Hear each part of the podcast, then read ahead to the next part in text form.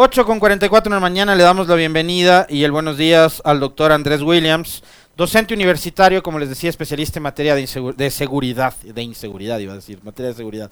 Bienvenido, doctor Williams, qué gusto, como siempre, tenerle en este espacio. Decía yo en el comentario y haciendo un balance de lo que ha sido este 2022, usted nos dará cifras incluso más actualizadas, pero que cerraremos este año con no menos de 4.000 muertes violentas, con una tasa de homicidio superior a las 20 por cada 100.000 habitantes, eh, cuando en este país hemos tenido, digamos, cifras eh, de apenas 5 por cada 100.000. Eh, y un eh, feriado de Navidad terrorífico, ¿no? 26 muertes violentas hasta el día de ayer, solo en la ciudad de Guayaquil. Bienvenido, buenos días, doctor Williams. Si nos ayuda con su micrófono, por favor, doctor. Buenos días, muchas gracias eh, Alexis. Feliz Navidad a todos. Así es, en la zona 8 hemos tenido una, una Navidad eh, bastante violenta, con alrededor de 24 muertes eh, violentas, y pues podríamos eh, orientarnos hacia el análisis de algunas cifras. El indicador de, de muertes violentas, como usted lo, lo mencionaba, pues la tasa de homicidios, Inclusive eh, algunos analistas podrían fijarla en 24 eh, muertes por cada 100.000 habitantes, lo que nos ubicaría en, el, en, uno de, en, uno de, los países más violentos de América Latina.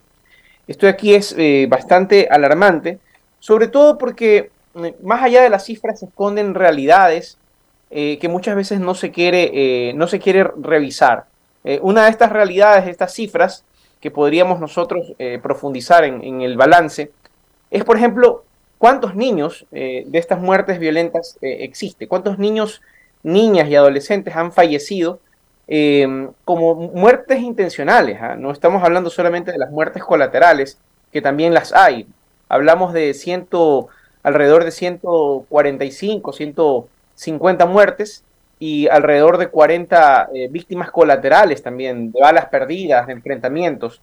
Eh, y esto pues son, eh, algunas de, las, de las cifras ocultas dentro de estas, eh, grandes, eh, digamos, proyecciones en las tasas, ¿no? que muchas veces las cifras frías no nos permiten revisar. Doctor Williams, eh, ¿cuáles son los factores que más inciden? Hemos hablado con usted sobre esto en varias ocasiones. Y valdría la pena recordarlo porque yo siempre suelo decir, y haciendo mea culpa también, eh, que a ratos eh, solemos los ecuatorianos, eh, incluso hasta por un tema de conveniencia, pero tener la memoria de corto alcance. Pero ¿cuáles son los factores que más inciden para que hoy estemos enfrentando eh, estos números tan dolorosos y tan catastróficos en materia de seguridad? ¿Por qué el Ecuador hoy tiene una tasa de 24 homicidios, como usted bien decía, podríamos llegar a ese nivel a nivel nacional? Hay provincias como Esmeraldas, que de hecho es ahora mismo la provincia más violenta del país, en donde el número supera el 60 eh, de, muertes violentas por cada 100.000 habitantes. ¿Cuáles son los factores que inciden para pasar por, esta situación tan crítica? Mire, hay algunos factores eh, que inciden en, en, esta situación tan crítica. Uno de ellos es la ausencia de política criminal. Eh, otro de ellos es la falta de visión del problema de una manera integral no se ha planteado eh, esto en términos eh, meramente eh, securitistas. Aquí hay que plantear el tema más allá del securitismo, que creo yo que es el problema del enfoque de la seguridad. Y por ejemplo, tenemos casos eh, de las dos autoridades encargadas de la política criminal, que, como es el Ministerio del Interior, que son ex, eh, ex militares o ex policías. ¿no? Tenemos el caso del, del ministro, el ministro Carrillo, que Así salió, ahora está el capitán Zapata. Eh, recordemos que este capitán eh, también viene de las, de las filas eh, de formación policial uh -huh. y la formación es importante en este caso porque van a seguir teniendo un enfoque securitista. Mientras se siga teniendo un enfoque securitista, se va a pensar que la solución está en represión, en armas, en encarcelamientos, cuando el fenómeno del, del narcotráfico y el fenómeno eh, criminal es eh, multidimensional. No podríamos simplemente pensar que se trata de, de seguridad. Ese es una, una, un primer gran factor que que incide en que tengamos el resultado de muertes violentas. Se supone que el cambio que se hizo para eh, mejorar la situación eh, de la seguridad fue a raíz del caso de la, de la muerte de la abogada, del femicidio de la abogada María Belén Bernal. Por eso cambiaron a, Carrillo, lo pusieron a Zapata. Van, van, va a cumplir dos meses el, capitán Zapata y no se ha tenido ningún resultado al respecto. Es decir, seguimos eh, pensando que la, salida va por ahí, por la, por la visión securitista, y no es así. Eso sería un, un primer eh, factor. pero, pero, eso, eso debe tener una razón. Perdón que le corte ahí, doctor, me parece súper importante esto que usted ha mencionado, que no es cosa menor. Pero si el gobierno insiste, eh, después de haber, digamos, probado, además con gente que no tenía ni idea de cómo solucionar eh, los problemas de inseguridad. La señora Alexandra Vela, por ejemplo. Y antes César Monge, aunque el paso de Monge por el Ministerio de Gobierno fue casi fugaz por su lamentable fallecimiento. Pero Alexandra Vela, ya, política, no tenía idea de, los temas de seguridad, ni, ni, era criminóloga, ni nada por el estilo. Pero va con Carrillo, repite con otro policía como Zapata. Algún motivo debe haber, y en el medio tenemos, por ejemplo, lo que sucedió con las protestas de junio y la coyuntura política interna. ¿Qué lectura le da usted a eso, doctor? Mire, eh, además de lo que usted menciona, es real que no hay intenciones de que esto, esto mejore. Creo yo, eh, sería algo que es materia de estudio, creo que nos han llevado al caos a propósito. Creo que nos han llevado, veamos las, cuáles son las salidas que el gobierno le ha dado a la crisis. Eh, cinco estados de excepción se han decretado alrededor del tema carcelario y de seguridad. Se han hecho declaratorias de emergencia eh, en cárceles, en la Policía Nacional, en el Ministerio del Interior. Se han demolido edificios, se han cambiado eh, ministros y parte de la cúpula policial. Eh, se alega que se ha tenido un primer censo carcelario, em, que no es así tampoco. Em, no ha sido un primer censo carcelario. Es decir, estas han sido eh, algunas de las medidas del, gobierno para enfrentar la seguridad. ¿Qué nos, nos eh, denota estas medidas? Primero, una incomprensión. Y segundo, una incomprensión del fenómeno criminal. Y, y en segundo lugar, una intencionalidad de que esto sea así, porque si hablamos en términos de represión, cuando nos enfrentamos al, em, eh, a las movilizaciones de junio, estamos hablando de, una policía ahí sí eficiente, ahí sí con chalecos, ahí sí con los caballos que se los tiraban a los manifestantes, pero cuando se trata de enfrentar al crimen organizado, pues hacemos mutis por el foro. Y esta incapacidad no es incapacidad, eh, yo les he, venido manifestando que hay una, eh, una suerte de concesión del monopolio de la violencia que suele ser naturaleza eh, del Estado hacia los grupos narcoterroristas y el microtráfico. Pensemos en el caso del territorio. Uno de los aspectos importantes para hacer un balance en términos de seguridad es justamente esto, el territorio. ¿Qué ha pasado con el territorio? Tenemos sectores en donde el Estado no tiene injerencia, no tiene la capacidad de controlar el territorio. uno de estos casos es Esmeraldas. Pero inclusive pensándolo acá en la zona 8, tenemos eh, demarcaciones eh, muy delimitadas de sectores que están claramente tomados por el microtráfico, con, monitoreos eh, de ojos de águila mucho más eficientes que, que funcionan mejor que el EQ911. Es decir, esto es una realidad.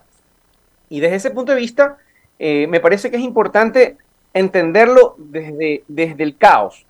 ¿Por qué? Porque el caos genera miedo.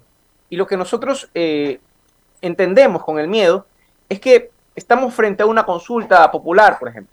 Una consulta popular eh, cuyo miedo, el miedo de la gente, la, la desesperación, la desesperanza por la inseguridad, podría llevar a, a mucha gente a votar por el sí. Recuerden que la primera pregunta de la consulta eh, trata sobre la extradición. Entonces, ahí hay una, una agenda que es importante que medios como este, alternativos, permitan develarlos, permitan em, eh, eh, decirle a la ciudadanía cómo son realmente las agendas ocultas que están claramente delimitadas en, este gobierno. ¿Cuál es esa agenda escondida en esa primera pregunta de la consulta, doctor?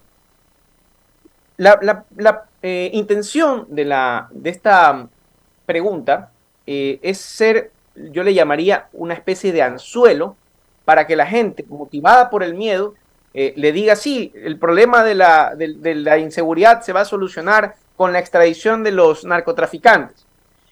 sin embargo, esto no es así, no es real. Pero claro, si hay el miedo de decir, ay, son los narcos los que están convirtiendo al país en tierra de nadie, nos vamos a convertir en México, que también es una posibilidad, pero no se trata del problema de la extradición. Recuerden que Colombia no salió del problema de la, de la violencia de las, bandas de las bandas del crimen organizado cuando se eh, aprobó la extradición. Recuerden que el momento más violento vino después de la, de la extradición. no va a solucionar eh, la extradición nada alrededor. Lo que quieren hacer es utilizar esta pregunta como una pregunta en suelo para que todo el mundo diga sí en las demás preguntas. Pero eh, la, realidad, si es que nos basamos en evidencia científica, no soluciona eh, la extradición el problema de la inseguridad. Esta es la intención que se tiene alrededor de la, de la pregunta 1 de la consulta. Ahora, doctor Williams, yo quería preguntarle eh, y también conocer su opinión y la lectura que le da a la última visita que ha hecho el presidente Lazo a los Estados Unidos. Se reunió con Biden y Biden, por un lado, le ha dicho al presidente que él reconoce la enorme gestión que está haciendo el gobierno de Ecuador en materia de migración. Hoy que hemos visto han salido más de 100.000 ecuatorianos eh, buscando mejores días en otros destinos, eh, pero le ha felicitado por su gestión en cuanto a tema migratorio y también por el manejo y el control de la seguridad. De paso, el presidente se reunió con gentes vinculadas a la USAID y a la CIA. Entonces, eh, ¿qué va a pasar? ¿Qué es, ¿Cuál es la orientación que el gobierno le va a dar al tema seguridad, eh, más allá de la consulta popular, a propósito de esta visita que, le menciono yo a los Estados Unidos? Sí, justamente me parece importante la, la acotación, Alexis, Aquí está claro eh, la agenda de seguridad que pasa básicamente por el negocio de armas, lo hemos mencionado anteriormente, pasa por una, una visión eh, en la que el Estado eh, ecuatoriano se alinea geopolíticamente a los intereses de Estados Unidos. Recordemos claramente que la, la, doctrina de seguridad de Estados Unidos plantea el tema de su política exterior más allá de sus fronteras, eh, alrededor de los intereses eh, geopolíticos de Estados Unidos en la región. Eh, ahora tenemos a un presidente progresista en Colombia. Colombia podríamos decir es la, es la, la joya de la corona, o era la joya de la corona en la geopolítica latinoamericana. Recordemos que Colombia tiene alrededor de 9, 11 9 u 11 bases militares. Ecuador, en base a esta política de caos y de inseguridad, quiere eh, orientarse hacia retomar un, giro eh, en la política, en la geopolítica latinoamericana alineado a Estados Unidos. Y por eso eh, no, no nos sorprenda que se plantee nuevamente el retorno de la, de la base militar de Manta.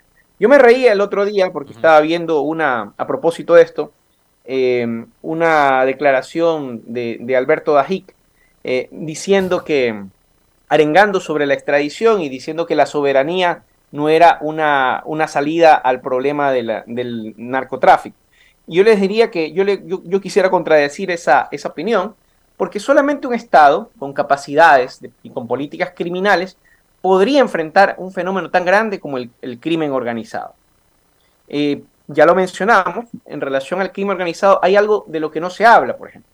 Aquí se plantea eh, el enfrentamiento de bandas por el control del territorio, se plantea eh, una visión, eh, digamos, cuantitativista de, las cifras de muertos, hablamos de más de 400 muertos, hablamos de que Ecuador podría ser el país con mayor índice de homicidios por cada 100.000 habitantes en América Latina, uno de los países más violentos de América Latina, pero no se habla de, un tema importantísimo, Alexis, y es el tema de, del lavado. Es decir, cómo la economía, cómo el narcotráfico ha permeado en la economía ecuatoriana. Este, este creo que es el tema medular, porque lo otro es la, es la violencia visible.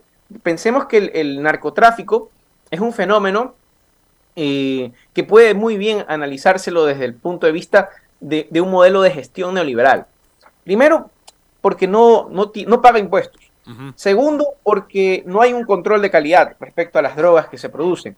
Tercero, porque el riesgo es un factor eh, y las pérdidas son un factor en este giro del negocio. Entonces, cuando ustedes tienen mercancías versus eh, seres humanos, eh, las mercancías en, el neoliberalismo van a importar más que los seres humanos y por eso tenemos el costo en sangre de, y, en muertos de toda la política que se está implementando alrededor de las drogas. ¿no?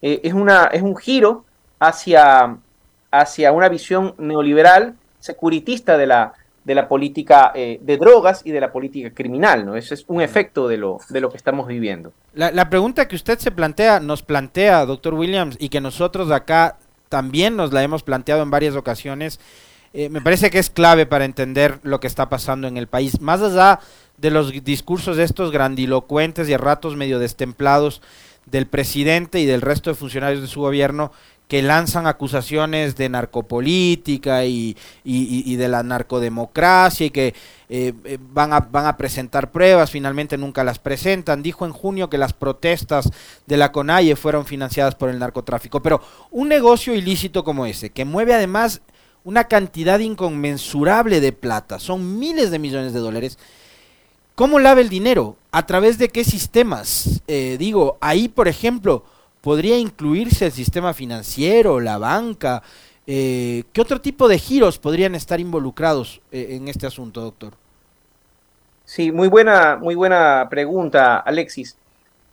¿De cuánto, ¿De cuánto dinero estamos hablando cuando hablamos de la economía del narco? ¿Cuánto, cuánto dinero mueve el narcotráfico en, el Ecuador? Se habla de, de 2.000 a 3.500 millones de dólares de 2.000 a 3.500 millones de dólares que no están pues en el, en el pusher de la esquina, no están en, eh, en el microtráfico, no, no, están ahí. Estamos hablando de que este dinero, esta cantidad de millones, se lava en, eh, en los negocios legales, se lava en un mercado lícito en el Ecuador. Estamos hablando de que, por ejemplo, el, en el sector del turismo, en el sector de la construcción, en el sector financiero. ¿A dónde va, dónde va esa, esa plata? Va al sector financiero también. Es decir, en algún, en algún lado se lava. No es que simplemente estamos hablando de, un dinero que lo escondo bajo la alfombra. No, no, no. Es, mucha plata. Son 3 mil, más de 3 mil millones de dólares. Y esto da cuenta de un tejido, de un tejido, Alexis. Y ese tejido eh, va más allá eh, de, la economía del microtráfico. Es un tejido que sostiene parte de la economía ecuatoriana y eso implica que en los tejidos sociales o en los tejidos económicos existan redes de confianza. Y esto, esto implica también que el, narcotráfico esté infiltrado eh, en la institucionalidad ecuatoriana. Es decir, habría que hacer un estudio eh, mucho más eh, pormenorizado. Igual estos son temas que, tienen, que pasan por una política también de inteligencia eh, me parece que la política en torno al, control del lavado de activos eh, se ha relajado mucho en el Ecuador. Eh, me, parece que en años anteriores hubo una, clara visión alrededor de la política criminal y se controlaba mucho mejor el lavado. Ahora no. pensemos que el, el neoliberalismo y el narcotráfico van de la mano. Es decir, no son fenómenos ajenos. Y cuidado con pensar que la extradición va a solucionar el, tema. Eso sería eh, un reduccionismo eh, abismal pensar que esto sería así. Pero este es el meollo del asunto y eso, si, queremos plantear el tema de una política de, de antidrogas, una política criminal adecuada, pasa por el tema eh, de, lavado, de lavado de activos. Le quiero agradecer a Andrés Williams em, y queda para la reflexión esta última respuesta. Y además, esta última respuesta acompañada de una serie de preguntas que nos ha formulado Andrés, em, que deberíamos hacernos a todos los ecuatorianos. ¿no? Al menos 3 mil millones de dólares mueve el narcotráfico en Ecuador. ¿En dónde está esa cantidad de dinero que, como bien nos decía nuestro invitado, no la manejan este los dealers que están aquí en las esquinas, ¿no? De, de los barrios, de las plazas del Ecuador. No manejan los, los microtraficantes 3 mil millones de dólares. ¿En dónde están? ¿En qué negocios? ¿O en qué bancos? Gracias Andrés Williams, felices fiestas y que el 2023 sea un gran año. Muy gentil. Igualmente Alexis, un abrazo a todos, que pasen bien. Un fuerte abrazo para nuestro invitado y conmigo será hasta el día de mañana. Les dejamos con las Warmis que ya vienen. Un fuerte abrazo. Chau.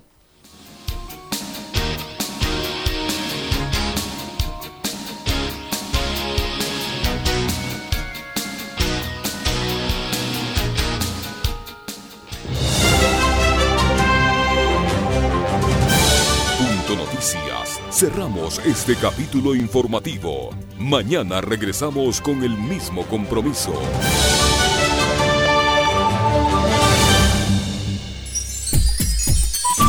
Programa clasificación I, informativo, y O de opinión. Categoría A, apto para todo público. Miramos a todos los costados, más ahora cuando Ecuador está... Listos para acompañarles como todas las mañanas. Hola mis chochólogos, ya estamos aquí en Bajo el Ocaso. Tenemos muchas otras preguntas y se las Porque hemos caminado juntos cada día y ahora la tradición de despedir este año como se merece nos une y nos llena de emoción. Espéralo muy pronto.